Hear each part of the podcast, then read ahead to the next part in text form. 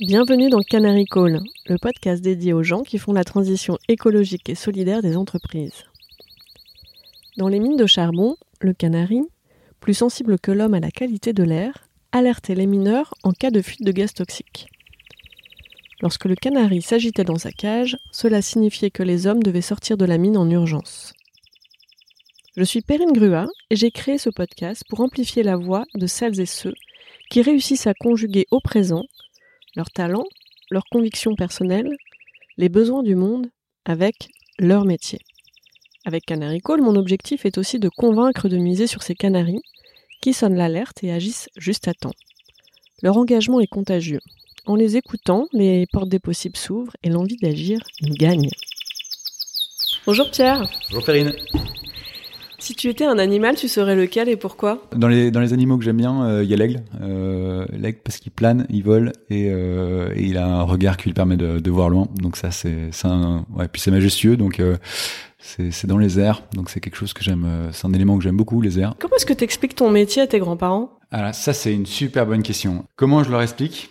Alors déjà, il y a ce que tu dis et puis euh, tu leur partages aussi euh, ce que tu fais. Et ça, je pense que c'est intéressant. Euh, typiquement, bah tu vois, j'ai ma grand-mère, j'essaie de lui partager des, des articles que j'écris. Ou alors, ou alors, bah plus récemment, tu vois, il y a eu quelques quelques interventions sur BFM, donc c'est assez visuel. ça permet de bien comprendre, tu vois, des petits trucs comme pas confondre météo et climat. Tu vois, et du coup, à force de le répéter, ben, même ta grand-mère qui a 90 ans ou un peu plus, elle se dit c'est bon, j'ai bien compris cette fois-ci euh, la différence entre météo et climat. Du coup, euh, ça, c'est pas toujours évident hein, parce que c'est des sujets qui sont euh, qui sont forcément euh, qui sont moins connus. et puis et puis dire voilà, j'essaie d'aider des entreprises en faisant ceci, de former, etc. Évidemment, pour tes pour les grands-parents, c'est pas forcément évident de comprendre de quelle entreprise on parle, qu'est-ce qu'on fait, etc. J'adore parce qu'en fait bah ouais, c'est ça. J'adore parce qu'en fait, euh, euh, souvent euh, le métier c'est c'est un peu un, un statut, c'est, mm. ça définit euh, qui on est. Mm. Alors en plus dans le cercle familial, dans cette génération, et toi tu réponds parce que tu fais. Mm. Donc je me dis c'est un peu une tendance aussi où avant on disait le métier qu'on faisait. Mm. Aujourd'hui, de plus en plus, c'est quand même compliqué de mettre des titres. Mm. Si tu devais mettre un titre à ton mm. métier, euh, quand, quand tu es obligé de le faire, tu dis quoi? Quand tu dois remplir euh, un formulaire administratif, euh, profession, euh, et eh ben, que toi? et eh ben, aujourd'hui, aujourd'hui, je suis aussi professeur affilié du coup à l'ESCP, et donc ça, c'est un truc qui, est, qui aide. Tu vois, ça fait ça fait deux ans. Donc voilà, dire prof affilié, c'est enfin prof. Ouais, ça, les gens voient. Ça les gens y voient. Donc donc ça ça facilite vachement les choses. Sinon, entrepreneur aussi, tu vois, parce que c'est aussi lancer des entreprises, diriger des programmes, etc. Et donc, euh, mais bon, c'est vrai qu'entrepreneur, ça peut être plus euh, plus vague et moins précis parce que tu peux être entrepreneur tout seul, tu peux être entrepreneur en lançant des, des grands groupes. Donc, euh, donc voilà. Mm. Mais c'est vrai que le côté prof, en plus, ça, ça, ça incruste bien la logique de d'éducation, de former et d'essayer de transmettre des connaissances, en, l'occurrence sur le climat et énergie, etc. Euh, mais donc voilà, c'est un, mot qui, qui est très chouette. Et euh, juste là, en t'écoutant, un élément que tu vois, tu parlais de métier.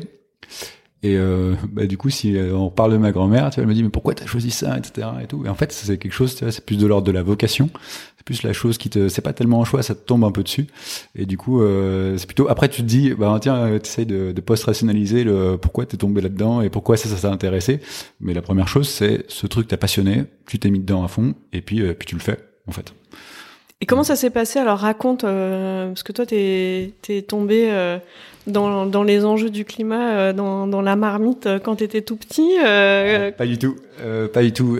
du coup, tu vois, je, je disais, je suis prof affilié aujourd'hui à l'ESCP et bah, c'est l'école que j'ai fait il y a entre 2008 et 2012. Et en fait, je suis sorti de l'ESCP en 2012. Je, crois que j'avais jamais entendu parler ni de climat ni d'environnement, si tu. Si j'en avais parlé, si j'en avais entendu parler, c'était euh, un tout petit peu. Euh, et en fait, ces sujets-là, j'ai commencé à m'intéresser. C'est vrai que c'était pas moi pareil. J'ai fait un executive MBA dont je suis sortie en 2011 mm. et on n'a pas du tout abordé ces sujets-là à l'époque.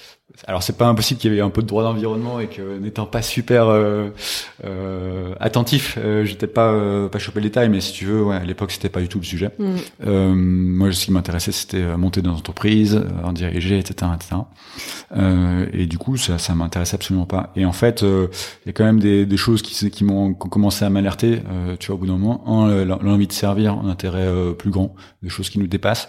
et puis aussi, tu vois, la pollution de l'air dans Paris. Euh, l'accidentologie à cause des voitures, etc., etc. C'est des choses qui ont commencé à, à creuser des sujets de société. Et puis, euh, et puis en fait, un jour, je suis allé à une conférence et quelqu'un qui a dit, euh, en fait, bah justement, je vais reprendre, on confond souvent météo et climat parce que plus 2 ou plus 5 degrés, en fait, c'est pas comme la température qu'on a dans la journée. C'est en climat 5 degrés plus froid, ça veut dire 1 km de calotte glaciaire au-dessus de Berlin, 2 km de glaciaire au-dessus de euh, la Scandinavie, donc euh, la Norvège, etc.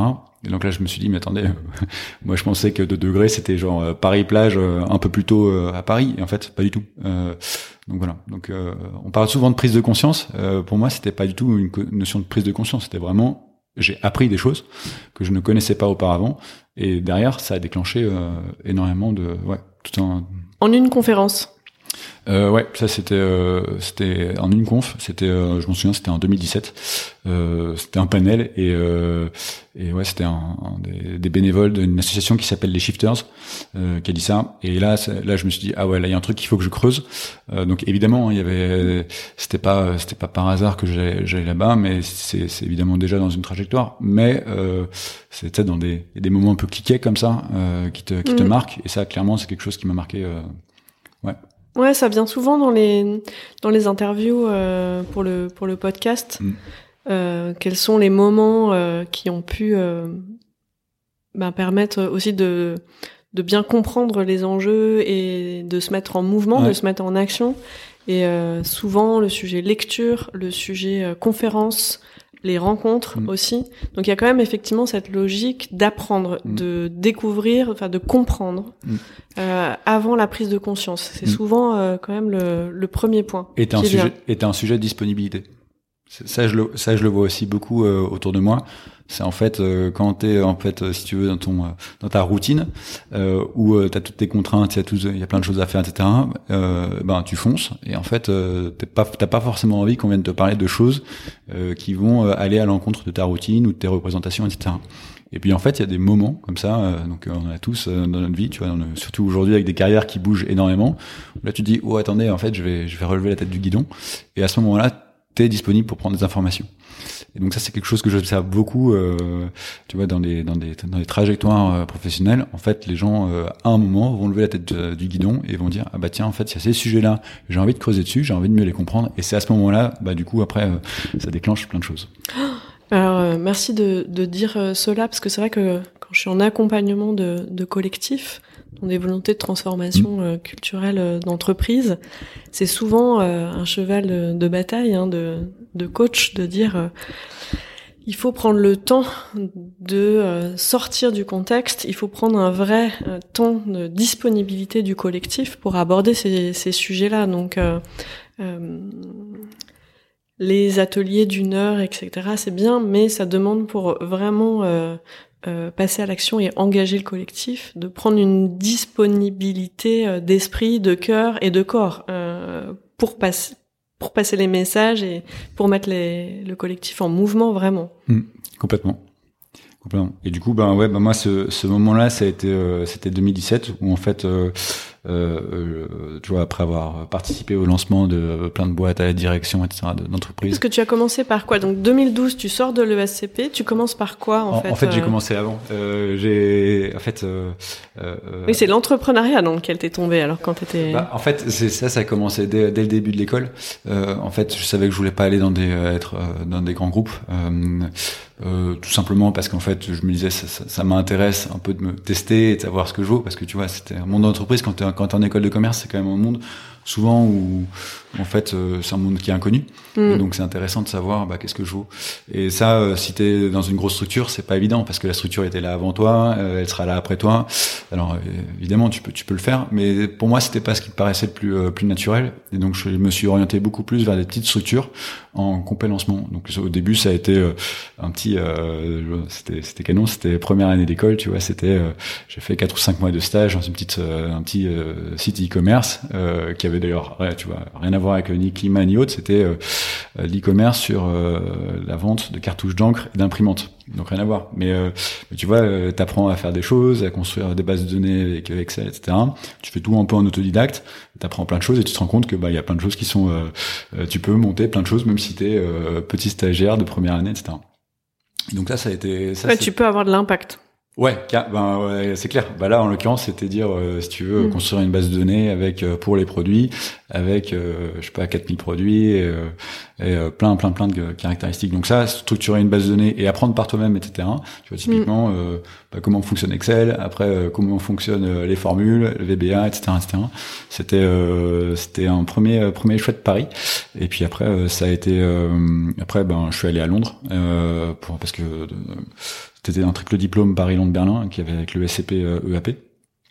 Et donc je suis arrivé à Londres et en fait euh, là il fallait faire trois mois en hiver de stage pour avoir le diplôme euh, et donc euh, et donc ce qui s'est passé c'est que j'ai j'ai postulé chez Rocket Internet qui à l'époque déployait ce qu'on appelle le copycat de Groupon qui s'appelait à l'époque CityDeal et donc j'étais une des toutes premières enfin là, là où là où la deuxième personne employée par le CEO et le CEO de de CityDeal à l'époque à Londres. Et du coup là, ça a été après, euh, ça a été une, euh, une période euh, absolument géniale pour moi parce que j'ai pu structurer le, on va dire le CRM, construire ce CRM, structurer les équipes, les process à la fois sales et pre-sales à Londres et puis donc pour toute l'Angleterre. Puis après j'ai fait un petit passage en France et puis après on allait on allait lancer aussi déployer en Belgique. Et donc ça, c'était pendant euh, un an et demi, pendant euh, stage Londres plus euh, année de césure. Et après, du coup, Berlin, donc troisième année à Berlin. Et là, le, le là, ce que j'ai eu la chance de faire, c'était du venture capital des fonds de capital risque parce qu'à l'époque ce que je voulais faire c'était monter une startup euh, et me dire à un moment bah, j'aurais besoin de financement je comprends rien à comment ça fonctionne le financement et les investisseurs donc ce que je vais faire c'est d'aller travailler pour eux, pour comprendre comment ils fonctionnent, euh, c'est quoi leur logique, etc. Pour après, euh, ben, le jour où je veux lancer euh, une boîte, et eh ben, je puisse discuter avec eux en ayant bien compris leurs enjeux et les miens, quoi. Donc, tu as commencé dans la tech, dans le produit, dans le e-commerce, dans la finance. Ouais, euh, alors finance, quand tu es en venture capital, c'est c'est pas euh, c'est pas de la grande finance, hein, c'est c'est beaucoup quand même, c'est très entrepreneuriat et c'est ce qu'ils appellent le désolé pour les anglicismes, mais très gut feeling. Donc ça c'est voilà. Donc euh, j'ai mes compétences en finance sont quand même limitées. Euh, mais euh, ouais. Et après j'ai continué, je suis revenu en France parce qu'il y avait une, une entreprise qui travaillait dans le marketing mobile qui fonctionnait super bien et avec qui j'avais discuté et, je trouvais canon. Et du coup je, je les ai rejoints. Et donc en effet, euh, comme euh, comme tu disais, petite structure, euh, tech, etc., école de commerce, je cochais 2017 mais zéro case pour rentrer sur les sujets climat énergie qui sont globalement plutôt tu vois ingénieur faut avoir les bons diplômes des bonnes écoles etc et puis potentiel enfin plutôt orienté état et grand groupe quoi euh, et donc là-dessus, euh, je cochais aucune des cases. Euh, et donc, donc ouais, 2017, tu vois, donc là, en fait. Tu parlais de disponibilité, hmm. justement, qu'à ce moment-là, il y a eu un moment où tu étais disponible pour entendre. Ouais. Qu'est-ce qui a fait que tu étais disponible à ce moment-là? Comment comment c'est arrivé? Eh ben c'est tout simple, c'est euh, c'est le chômage en fait, euh, parce que le euh, la l'entreprise pour laquelle je travaillais en fait elle était beaucoup basée sur une application mobile et Apple un jour a dit en fait on sort l'application de l'App Store et donc en fait assez rapidement bah il a fallu on a on a j'ai bénéficié d'un licenciement économique parce qu'en fait l'activité elle est était un berne quoi. Et donc ça pour moi c'était une super chance parce que je me suis dit bah pendant six mois ou neuf mois euh, je vais pas reprendre euh, de job euh, et je veux essayer de trouver ce qui va me motiver pour les 5, 10, 15 prochaines années euh, et donc voilà bravo bravo parce que c'est vraiment pas facile de, de se dire ça Mm. Euh, moi, je le vois hein, dans le dans le coaching de, de transition. Et puis aujourd'hui, on est comme dans un contexte où dans la tech, ça remue pas mal. Il y a des licenciements qui sont subis, qui sont euh, aussi euh, qui arrivent par surprise aussi, mm. parce que parfois on, on, on va chercher, euh, mm. on négocie sa sortie, mais quand on le choisit pas, ça peut être subi et de pouvoir le voir comme une chance de se donner l'opportunité de choisir la suite mm. versus euh, attendre d'être chassé. Mm. Et c'est vrai que souvent, moi, je vois dans le voilà avec l'activité de, de recrutement, euh, c'est très valorisé le fait d'être chassé. Mm. Euh, socialement, le fait d'être licencié et de chercher un job moins.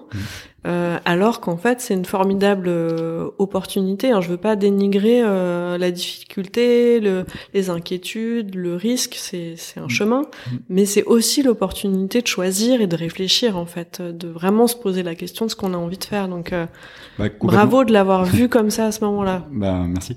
Et bah ouais, tu vois là-dessus deux, deux, choses, même enfin sur mm. ce que tu disais sur moi, il y a un, un vrai sujet, c'était que en étant en poste euh, et ben euh, bah, j'ai vraiment une logique de loyauté, d'être loyal, et, donc je me voyais pas partir, surtout à un moment qui était pas forcément évident pour la boîte.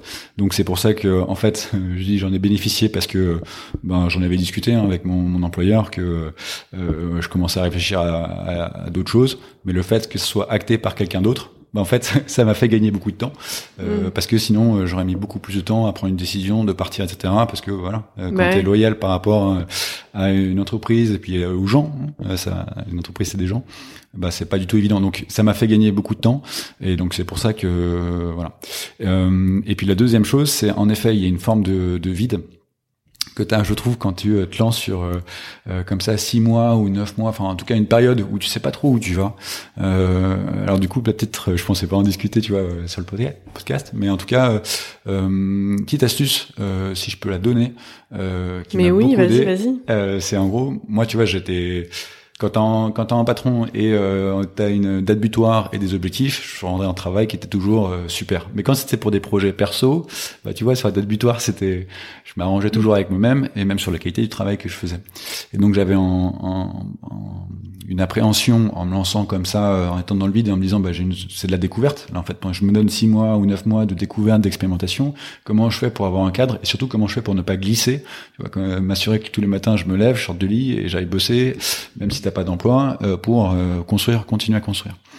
Et ça, en fait, bah, tu vois, j'ai, on a un petit comité restreint. J'ai construit un petit comité restreint de personnes euh, qui t'entourent, qui font, je sais pas, une petite dizaine de personnes et qui sont à la fois suffisamment proches pour être bienveillants et te t'écouter, te donner des conseils, et en même temps suffisamment distants pour pour pas, enfin pour être relativement objectif et te donner des conseils. Et donc ça, c'était ça c'était canon. Et donc typiquement, tu vois, c'était tous les tous les trois mois, je leur envoyais ma petite euh, ma petite feuille de route euh, et puis tous les trois mois je leur disais bah voilà comment j'ai avancé évidemment il y a plein d'objectifs que j'ai pas remplis c'était par mail? C'était par mail ouais tu avais 10 personnes à qui euh, voilà, tu faisais un compte rendu en fait. Exactement. Et ça c'était c'était une forme de pression douce par pour moi-même.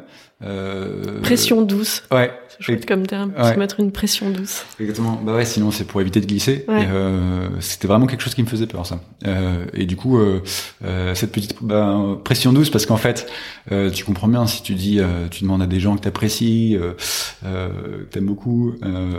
voilà ce que, voilà mes objectifs. Voilà ce que j'ai envie de faire si tu dis une fois, bon, j'ai pas réussi, ça va. Mais si c'est deux fois ou trois fois, euh, enfin, tu vois, t'as pas envie que ça se passe. Donc, euh, t'as envie de mm. faire en sorte que, euh, les regarder, j'avance, je travaille, j'apprends. Euh, et voilà. Donc, c'est pour ça que je parlais de pression douce, parce que évidemment, il n'y mm. a, pas de variable ou il n'y a pas d'objectif dur, tu vois. Mais ouais. dire aux autres, voilà où j'ai envie d'aller. Et, du coup, le fixer cet objectif, juste le poser euh, ça permet après d'être déjà plus clair, de formaliser et puis euh, en effet de mettre sa petite pression douce pour dire euh, je vais pas tergiverser et je vais essayer d'être. Ouais. Oui, parce que c'est vrai. Enfin, ce que ce que j'entends aussi dans l'apprentissage que tu transmets, c'est de vraiment poser cette période comme un projet en soi. Et ça, je trouve ça très important dans un moment de transition. Moi, je dis souvent, voilà, aux, clients que j'accompagne dans ces moments-là, il y a, on sait, il y a ce qui dépend que de vous et euh, il y a ce qui dépend du contexte. Donc c'est difficile de, de, dire combien de temps ça va durer. Mm. Donc euh, de vraiment se projeter dans cette période et d'en faire un projet en soi et de décider comment j'ai envie de le vivre, c'est euh, et combien de temps je me donne, c'est aussi important. Parce que euh, toi, tu as peut-être euh, peur de pas arriver à te lever, mais t'en as aussi qui se mettent une pression pas possible et qui se mettent dans un rythme qui n'est pas durable et puis qui est beaucoup dans les injonctions, il faut, je dois, et qui ne peut-être se nourrissent pas, ne s'épanouissent pas mmh. dans cette période-là. Or, c'est aussi l'opportunité bah, d'ouvrir de, nouvelles portes. Mmh. et puis pour arriver euh, en pleine puissance euh, dans le cadre d'entretiens ou de rencontres euh, être épanoui curieux ouvert bah, c'est toujours plus séduisant que d'être sous stress. Mmh. complètement d'accord. Et il y a un élément aussi sur la temporalité qui est en fait le fait de, marquer, de mettre des dates de se donner des durées ça évite de trop glisser. Parce que c'est des sujets qui sont évidemment pas simples. Et en fait on va arriver en mode bah tiens j'ai envie de changer j'ai envie de faire autre chose et puis euh, ça, ça va durer une semaine ou deux. Et puis après, vous allez repasser dans votre routine. Et puis euh, ça va revenir six mois après. Et en fait, six mois après, vous aurez toujours pas avancé. Alors que essayer de se dire bon bah ok, c'est là, j'essaie de me dire, euh, je me donne six mois, 12 mois, 18 mois. Enfin, c'est la période que vous voulez, mais je me fixe quand même un cadre. Et puis après, le cadre, vous après vous construisez l'intérieur. Mais mais c'est vrai que se donner un peu des jalons comme ça en termes de temps, euh, c'est c'est à la fois au début pas évident euh, parce que du coup, on, on, va se fixer des objectifs euh, mm. euh, et en même temps, c'est super structurant pour pour avancer. Et donc c'est dans cette période-là qu'a duré quelques mois, mm. si je comprends bien, que le sujet climat s'est imposé à toi. Mm. Comment ça s'est passé alors?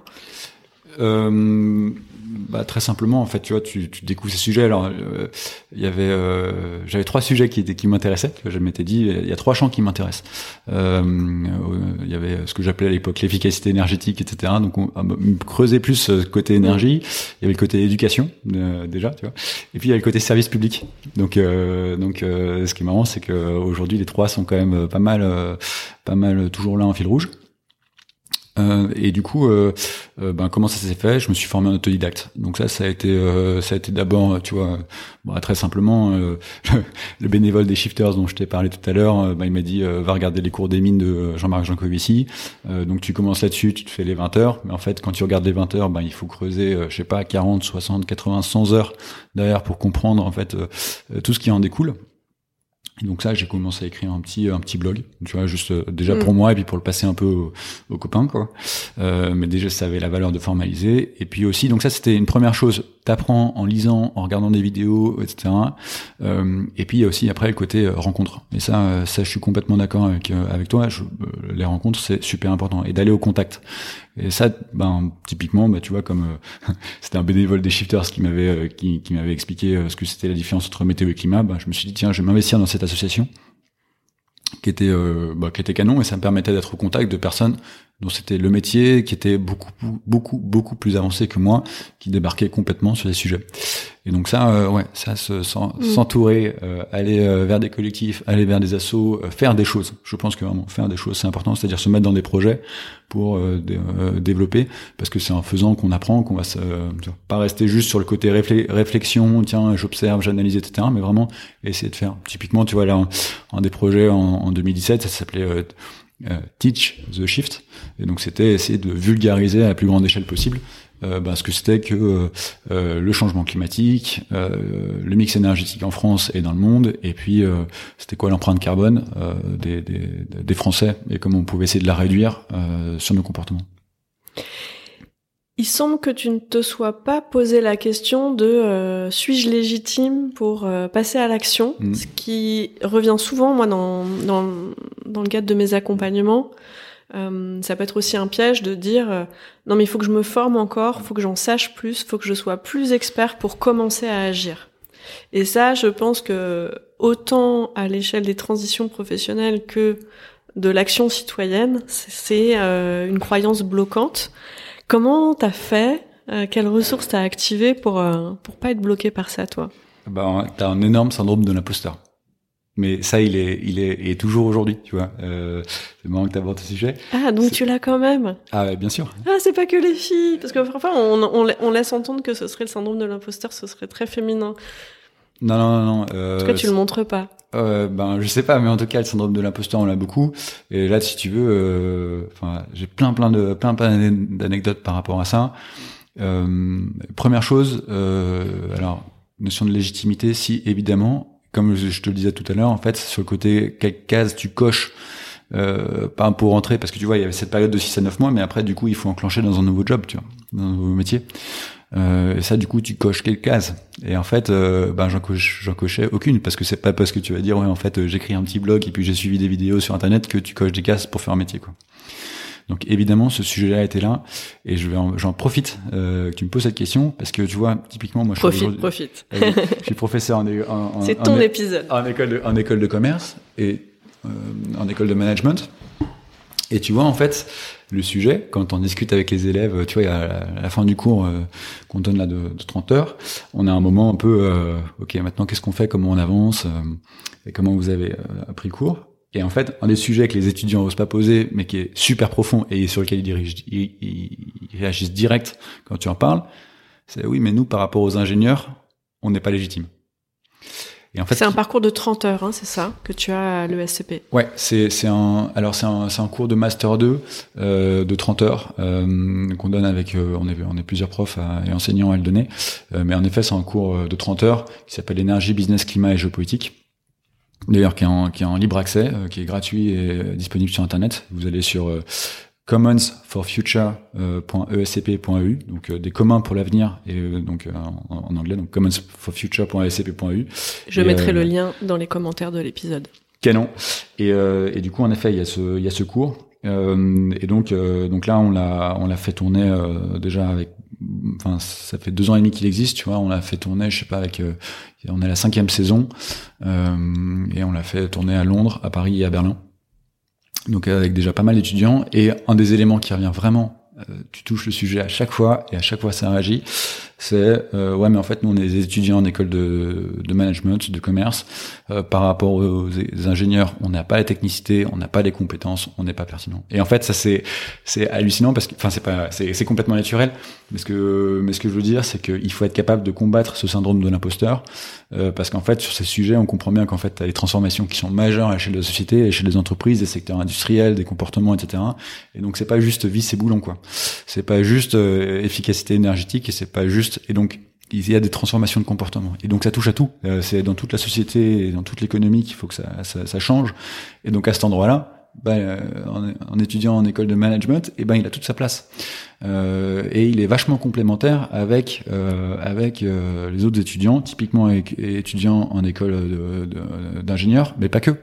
Euh, en fait, il faut aller, tu vois, c'est il faut créer du lien, il faut essayer d'avoir des grammaires communes pour faire travailler ensemble des ingénieurs, des étudiants en école de management, en architecte, en sociaux, en histoire, enfin voilà, c'est en philo. on comprend bien qu'en fait, c'est des sujets, ils sont ils sont complexes et ils sont euh, ils touchent à ils touchent un peu à tout et, euh, et donc il faut essayer de euh, je dirais de, de multiplier les, les, angles de vue et les, et les expertises euh, pour les aborder euh, de la meilleure façon possible. Et toi, comment est-ce que tu as mis le pied à l'étrier? Alors moi j'ai eu beaucoup de chance à nouveau sur les sur les rencontres. C'est c'est c'est une, de tu sais ce qu'on dit hein, sur la chance. Hein. Ouais, je sais bien, mais quand même, c'est, euh, par rapport à ce que tu disais, c'est rencontre. Euh, et là, du coup, euh, j'ai beaucoup, en effet, beaucoup de chance parce que tu vois, j'étais à un moment où je me disais, bah, qu'est-ce que je vais faire? Parce que je trouve pas trop d'entreprises qui me plaisent ou qui correspondent vraiment à ce que je comprends des, des défis. Et là, euh, bah, il y a notre ancienne collègue euh, Marie Fressinet qui euh, de Shinuma qui euh, la DRH, coucou Marie, la première DRH de de Numa. Exactement, qui m'avait appelé pour dire tiens, est-ce que ça te dirait genre un truc qui pourrait vraiment te plaire parce que ça mêle exécution un petit peu ce que tu faisais en, en start-up, disons et, et climat, énergie, etc et euh, ça s'appelle Data City et euh, c'est un programme qui rassemble euh, la ville de Paris avec 15 grands groupes et des dizaines de startups sur des enjeux type tu vois bah, climat donc il y a eu, on montait, je sais pas, entre 10 et 15 petits consortiums qui rassemblaient la ville, des grands groupes et des startups sur ce, sujet-là. typiquement la, la, rénovation énergétique des bâtiments, tu vois, dans, dans le 13e arrondissement. Donc c'était euh, c'était un projet canon, euh, un petit ovni, euh, et, euh, et en fait ça m'a permis de, euh, de découvrir ce que c'était, de alors déjà travailler concrètement sur les sujets énergie, mobilité, environnement dans la ville, etc., rénovation thermique des bâtiments, etc., et puis d'être au contact, de travailler avec les, les, acteurs, à savoir une collectivité comme la ville de Paris, les différentes directions, et puis les grands groupes qui travaillaient dessus, type, bah, tu vois, il y avait, euh, il y avait EDF, il y avait Engie, etc. Et puis euh, euh, des startups qui étaient euh, qui étaient à la pointe de l'innovation sur ces sujets-là, quoi. Donc ça, ça a été en, en ouais, c'est ce qui est marrant, tu vois, tu vu qu'on parle un peu parcours professionnel, typiquement, tu m'aurais demandé euh, deux semaines avant de faire euh, la fiche de poste parfaite pour mon nouveau job, j'aurais été incapable de te décrire ça parce que hmm. c'était quelque chose qui était complètement euh, et en fait euh, c'est les rencontres qui font que ben, on vient de chercher et puis euh, puis on dit tiens est-ce que ça te dirait de, de monter là-dessus quoi? Bah ouais, je me rappelle, donc c'est là qu'on s'est connus chez, chez Numa. Et donc aujourd'hui, tu en es où? Quels sont tes différents projets en cours? Eh ben aujourd'hui, euh, aujourd'hui, je suis professeur affilié à, à l'ESCP, donc ça c'est euh, une partie de mon travail, euh, la moitié, et puis la deuxième, c'est je suis aussi, euh, bah, j'ai ma structure, euh, mon entreprise, où l'objectif c'est faire de la formation sur les enjeux énergie, climat, décarbonation et puis adaptation au changement climatique. Quoi. Et donc, qui, te qui te sollicite? Alors, euh, du coup, sur, la, sur le côté euh, donc euh, entreprise, euh, ça, il y a un peu de tout. Hein. On voit bien que le sujet il touche à tout le monde, à toute l'économie, et donc ça touche à la fois à des fonds d'investissement, à des grands groupes, à des petites structures, à des collectivités. donc, donc voilà. Et sur le et sur la partie prof, bah ça c'est ça je tiens aussi à, à en parler, c'est que si tu veux, moi j'aurais jamais anticipé euh, d'être, euh, on parle de parcours. Euh, J'aurais jamais anticipé euh, de, un jour devenir euh, professeur. Et en fait, c'est une rencontre avec Aurélien Haquet, qui est le, qui est un des professeurs sur les enjeux limites planétaires à, l'ESCP, qui en fait m'a proposé un jour de dire tiens je, je rends obligatoire en cours de master 1 sur les limites planétaires, ça dure 16 heures. Est-ce que ça te dirait de venir enseigner? Et je me suis dit, euh, allez, canon, euh, tonton. Et en fait, euh, et en fait, ouais, tu te découvres que euh, enseigner, c'est génial. Euh, et ça, on, tu vois, du coup là, sur le sur le cours dont je te parlais, sur plus le module énergie climat, ben du coup, on monte une équipe qui est de plus en plus grande. Et, et, en fait, les retours sont souvent communs, quoi. C'est génial. En fait, c'est génial de transmettre. C'est c'est génial de d'enseigner auprès des étudiants. Ça donne une énergie qui, en fait, ouais qui est, qui est tout à fait spécial. Ouais, ça te nourrit. Ouais, complètement. Ouais, ouais c'est ce qu'on dit quand on est, quand on travaille sur ses talents, sur ses forces. Euh, une compétence, c'est quelque chose qu'on développe, qu'on qu'on a acquis, euh, qu'on exerce avec professionnalisme. Un talent, une force, c'est quelque chose euh, qu'on a naturellement quelque part. Et puis quand on la déploie, euh, mm. ça régénère en fait. Mm. Donc, euh, on sent que ça te génère de l'énergie durable et renouvelable d'enseigner. C'est clair. Et en fait, c'est même, tu vois, on disait tout à l'heure, euh, le sujet, c'est pas tellement, c'est plus de l'ordre de la vocation. Et ça tu le mm. choisis pas tellement. En fait, ça te tombe dessus. Là, c'est pareil. En fait, c'est pas, tu, tu, dis oui, ok, à l'opportunité, tu, tu vas voir. Et en fait, et en fait, tu découvres que c'est juste canon. et donc voilà. Et pour les entreprises qui te sollicitent, le but, c'est euh, quel est le but? C'est de comprendre ou c'est de travailler sur les plans d'action ou qu'est-ce que tu qu'est-ce que tu leur transmets dans tes formations? La, la, première chose, c'est comprendre le sujet. C'est vraiment super important. Euh, évidemment, il faut il faut passer à l'action, etc. Mais en fait, avant de passer à l'action, il faut d'abord avoir bien compris ce qui se passe, avoir posé le diagnostic pour que après tes actions elles soient pertinentes. Euh, ça, c'est quelque chose qu'on voit beaucoup. C'est des gens qui ont à peine entendu le sujet, qui vous disent ouais, mais du coup, c'est quoi la solution Et en fait, là, dans la méthode, ça pose un énorme problème. Il faut d'abord poser le diagnostic, et pour poser le diagnostic, il faut acquérir des connaissances, euh, se former. Et c'est des sujets qu'on connaît en fait très mal. Euh, mm. À la fois, on les connaît très mal, et souvent, euh, ce qu'on en connaît, c'est faux. Euh, je te donne, c'est un peu le, toujours, toujours le même exemple. Mais tu demandes en France, c'est quoi la première source d'énergie consommée par les Français? Tout le monde va te répondre, le nucléaire. En fait, c'est pas du tout le nucléaire. La première source d'énergie, c'est le pétrole. Et c'est pas un peu, c'est 42%. Donc en France, quasiment la moitié de l'énergie consommée par les Français, c'est du pétrole. D'accord? Et donc, euh, tu vois, si, tu pars avec des idées fausses, t'as pas la bonne structure, etc., de, de compréhension, et ben évidemment, les actions que tu vas mettre en place derrière, elles vont être mauvaises. Typiquement, genre, mais pourquoi vous demandez aux Français de changer puisque les Français c'est que 1% des émissions et donc, euh, donc oui, ok, si tu commences par euh, avec des idées fausses sur euh, typiquement en France on est propre parce que c'est la première source d'énergie c'est le nucléaire, ce qui n'est pas vrai, c'est le pétrole qui est une énergie fossile. Et eh ben, bah, tant que t'as pas posé le bon diagnostic, tu peux pas mettre en place les bonnes actions pour réduire les risques et pour nous pour s'adapter. Quels sont les obstacles, les freins que tu rencontres? Par rapport à ce que tu as envie de, réaliser, par rapport à l'impact que tu as envie d'avoir je vais prendre l'opportunité de cette question sur les freins, etc., sur les contraintes, parce qu'en fait, souvent, c'est par là qu'il faut commencer. Euh, tu vois, typiquement, les gens vont dire c'est quoi la solution, etc., etc. Commence par poser les contraintes des uns et des autres. Toi, pourquoi tu peux pas agir? Et en fait, quand tu fais la liste des contraintes, tu te rends compte que ça fait autant d'actions sur lesquelles tu peux agir. Ça, c'est vrai à l'échelle individuelle, c'est vrai d'autant plus quand tu es en train de travailler avec plein de partenaires. Tu vois, on parlait de Data City, euh, où on faisait travailler parfois, euh, je sais pas, 5-6 entreprises sur un projet. La première chose qui, dans la méthode, c'était, c'est vous, c'est quoi vos contraintes? Qu'est-ce qui vous empêche d'avancer? Et en fait, quand tu fais cette liste de toutes les contraintes, etc., un, ça va te permettre de te rendre compte qu'autour de la table, potentiellement, les gens euh, qui sont autour de la table ont des solutions pour t'aider à tes contraintes. Donc ça fait qu'en fait, et puis comme tu es sur des projets qui sont naissants, Plutôt tu fais la liste des contraintes euh, sur un déploiement à grande échelle, plus pertinente sera ta solution euh, quand il faudra la déployer. Et donc ce côté euh, frein et, et, contrainte, plutôt le retourner en se disant ouais en fait il faut les poser et puis et puis comme ça comme ça on avance quoi. Comment tu vois la suite? Alors sur les, du coup, je vais répondre à tes deux questions en même temps. Sur les contraintes, tu vois aujourd'hui, un truc qu'on voit, c'est euh, typiquement sur les enjeux énergie-climat. Globalement, les connaissances, elles sont alors, elle se diffuse de plus en plus et de plus en plus vite, ce qui est une super, super chose, mais pas assez vite. Et dans les contraintes, il y a un manque de formateurs. Donc aujourd'hui, si tu regardes euh, le nombre de personnes qui ont la double casquette business et climat, en fait, il n'y en a pas beaucoup. Et donc ça, aujourd'hui, euh, ça, c'est être un peu la suite. C'est essayer de réfléchir à comment on forme des formateurs, euh, comment on essaie d'expliquer, d'avoir cette double casquette. Et en fait, c'est pas quand tu commences à regarder, c'est pas juste une double casquette. Hein. Et après, il faut mm. regarder aussi les sujets biodi, biodiversité, eau, etc. Donc il y a évidemment plein de choses. Mais cet enjeu de former des formateurs, c'est super important. Un peu sur le modèle de la fresque du climat qui a déployé euh, avec euh, finalement un équipement plein de fresqueurs. Ah ouais, c'est ça qu'on les appelle. Hein. Ouais, donc ça, ouais, la fresque du climat, c'est une association qui est absolument, euh, qui est absolument géniale.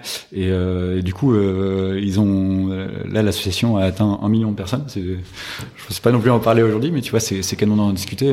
là, il y a donc c'est, c'est l'association qui a été montrée par à la fois l'atelier qui a été monté par Cédric Rickenbach euh, et, euh, et, donc là, en, depuis fin 2018, ils sont, il y a un million de personnes qui ont fait la fresque. Combien de formateurs, tu sais? Alors, je préfère ne pas dire de bêtises, mais euh, c'est euh, ouais, je j'ai plus le chiffre en tête, euh, mais simplement, tu as complètement raison quand tu pointes cette euh, quand tu quand tu parles de cet assaut et de, et de ce, ce modèle, de cet atelier, c'est absolument génial parce qu'en fait, euh, tu, tu mets à disposition des gens, à la fois tu les formes, euh, tu, tu, leur permets de les, sensibiliser, de leur expliquer euh, un sujet, et puis après tu leur donnes un outil qui permette eux-mêmes d'aller euh, diffuser auprès de leurs proches. Typiquement, tu vois, quand on fait les fresques du climat en entreprise ou ou autre, et eh ben dans les 5 six personnes qui sont autour de la table, il y en a souvent plusieurs qui vont dire ah ouais mais attendez moi aussi j'ai envie de j'ai envie de prendre le jeu de cartes et euh, pour le ramener chez moi, euh, le faire avec mes enfants, euh, le faire avec ma famille, le potentiellement déployer avec mes amis, mes collègues, etc. Et donc ça c'est canon, c'est qu'en fait As, grâce à cette grâce à ce jeu de cartes et eh ben en fait tu peux déployer la connaissance à grande échelle.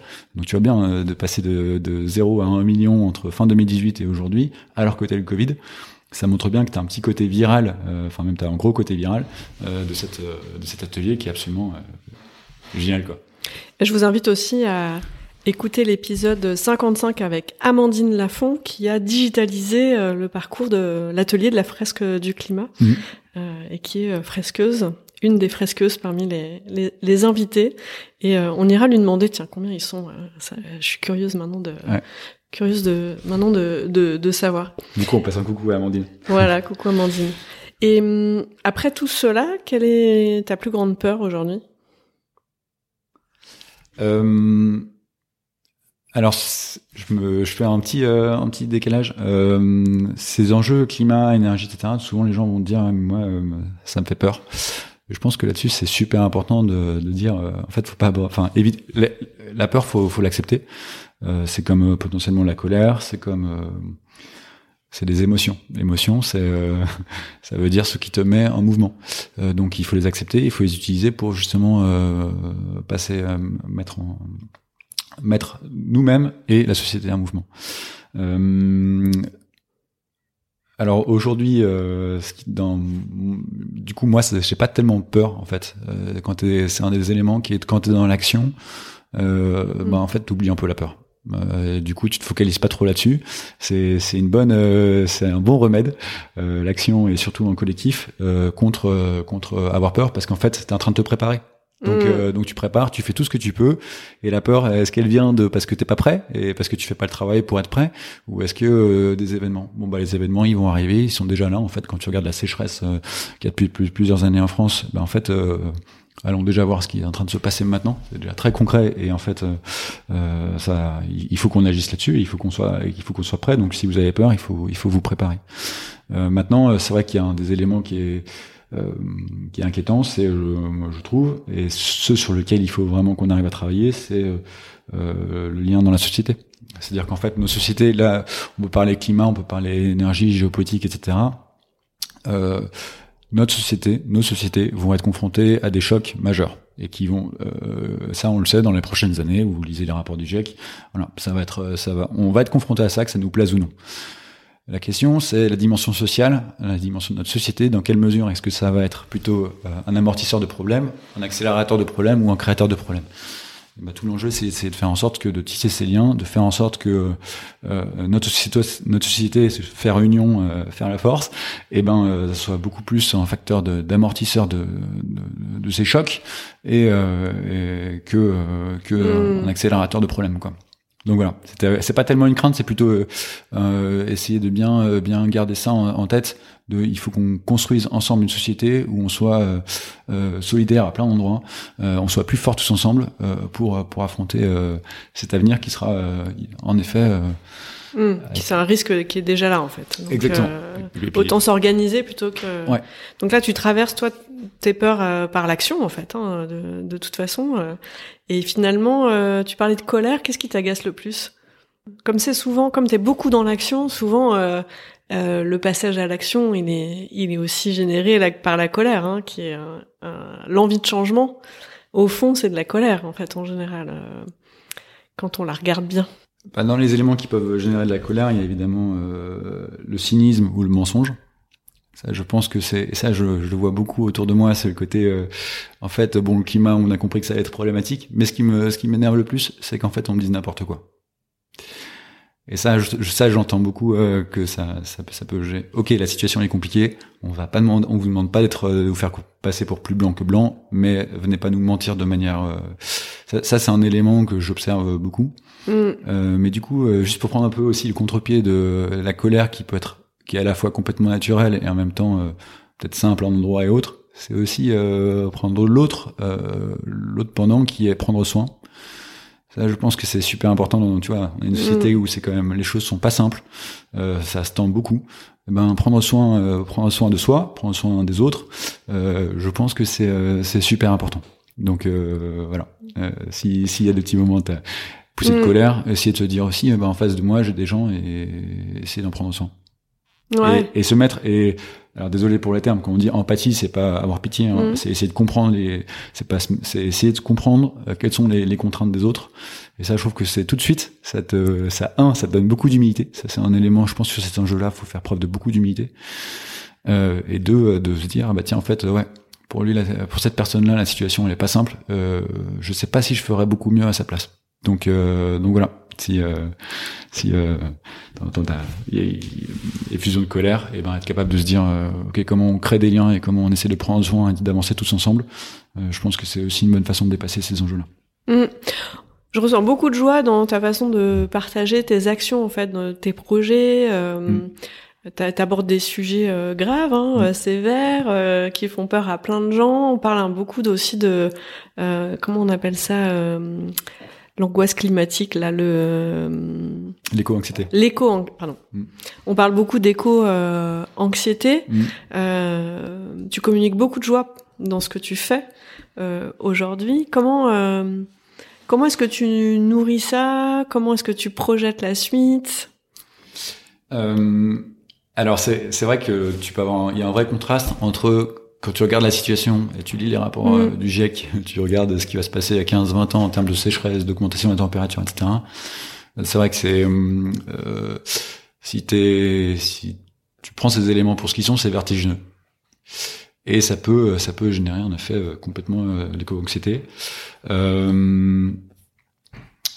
après les choses sont là. Euh, et du coup, faut être capable d'avancer par rapport à ça. Et donc la question, c'est comment on agit, euh, comment on réduit les risques tous ensemble, et comment on s'adapte. Euh, et ça, je trouve que cet élément-là de, de s'adapter, euh, c'est super important parce que c'est maintenant. En fait, c'est à la fois ce qui, est, mm. ce qui est catastrophique, t'en parlais un peu, c'est catastrophique dans la situation, mais c'est aussi peut-être qu'une une des opportunités des chances qu'on a là, c'est que ça, ça, devient visible. Tu, tu regardes euh, climat, il faut comprendre, climat, ça touche au cycle de l'eau. Et l'eau, c'est un bon synonyme de la vie mm. et du vivant. Donc euh, là, tu vas, euh, franchement, j'invite, j'invite euh, les gens qui nous écoutent à aller à la campagne, prendre un vélo, prendre même votre voiture, enfin comme vous voulez, aller voir les rivières. Ben, les rivières, elles sont à sec en France. Il y en a beaucoup qui sont à sec. Vous y allez, vous, vous vraiment, c'est important, je trouve, de sortir de la ville et d'aller regarder la campagne, les montagnes, les, les littoraux et là, vous allez voir à quel point ça change. Et donc, c'est pas le changement climatique, c'est peut-être c'est en 2100, etc. Non, c'est déjà là depuis plusieurs années. Mm. C'est super concret et euh, et c'est aussi super visuel. C'est visible, pardon, super visible. Il faut juste ouvrir les yeux, oser regarder.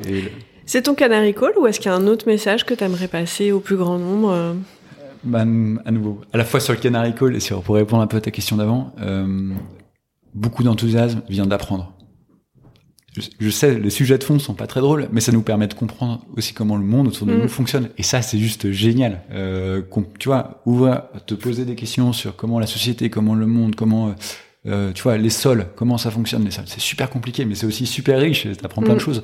Euh, L'eau, le climat, euh, le système énergétique. Ben, en fait, est-ce que vous comprenez comment, tu vois, euh, le premier cours qu'on a à l'ESCP, c'est euh, je montre un petit moteur électrique. Comment ça fonctionne un petit moteur électrique? Mais en fait, c'est pas du tout évident.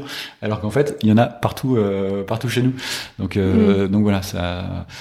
Donc, petit canary call, c'est ben apprenez au maximum, formez-vous, et puis euh, puis vous allez voir et formez les autres, euh, apprenez aux autres. Et, euh, ça, pour faire aussi un petit clin d'œil à ce que tu disais sur la fresque du climat, c'est une super façon d'apprendre, c'est d'enseigner aux autres. Parce que les autres, ils vont vous poser plein de questions, et là, vous allez vous rendre compte, ah mince, j'avais pas bien compris.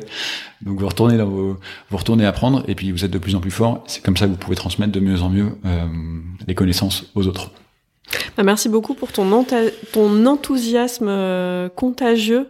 Enfin, c'est complètement la raison d'être euh, de ce podcast, en fait, euh, de montrer que c'est possible, de donner envie de passer à l'action, de se faire du bien en passant à l'action et de voilà de, de, dépasser les anxiétés, de dépasser les, peurs pour se connecter à la vie, quoi. Voilà, donc. Eh ben, merci Perrine de m'avoir invité et puis bravo pour ton podcast. Je trouve que c'est génial ce, ce système de euh, on se fait pas juste un appel tous les deux, mais euh, t'en profites pour euh, partager au plus grand nombre. Donc euh, merci pour ça. Et ravi de t'avoir revu quelques années après Data City Numa. Sur quelle musique on se quitte? Quel titre là t'aurais envie d'écouter là maintenant tout de suite? Ah ouais, si tu me poses la question, moi c'est les Rolling Stones. Hein. Euh... Chouette, lequel? Euh... Allez, Sympathie for the Devil. C'est parti.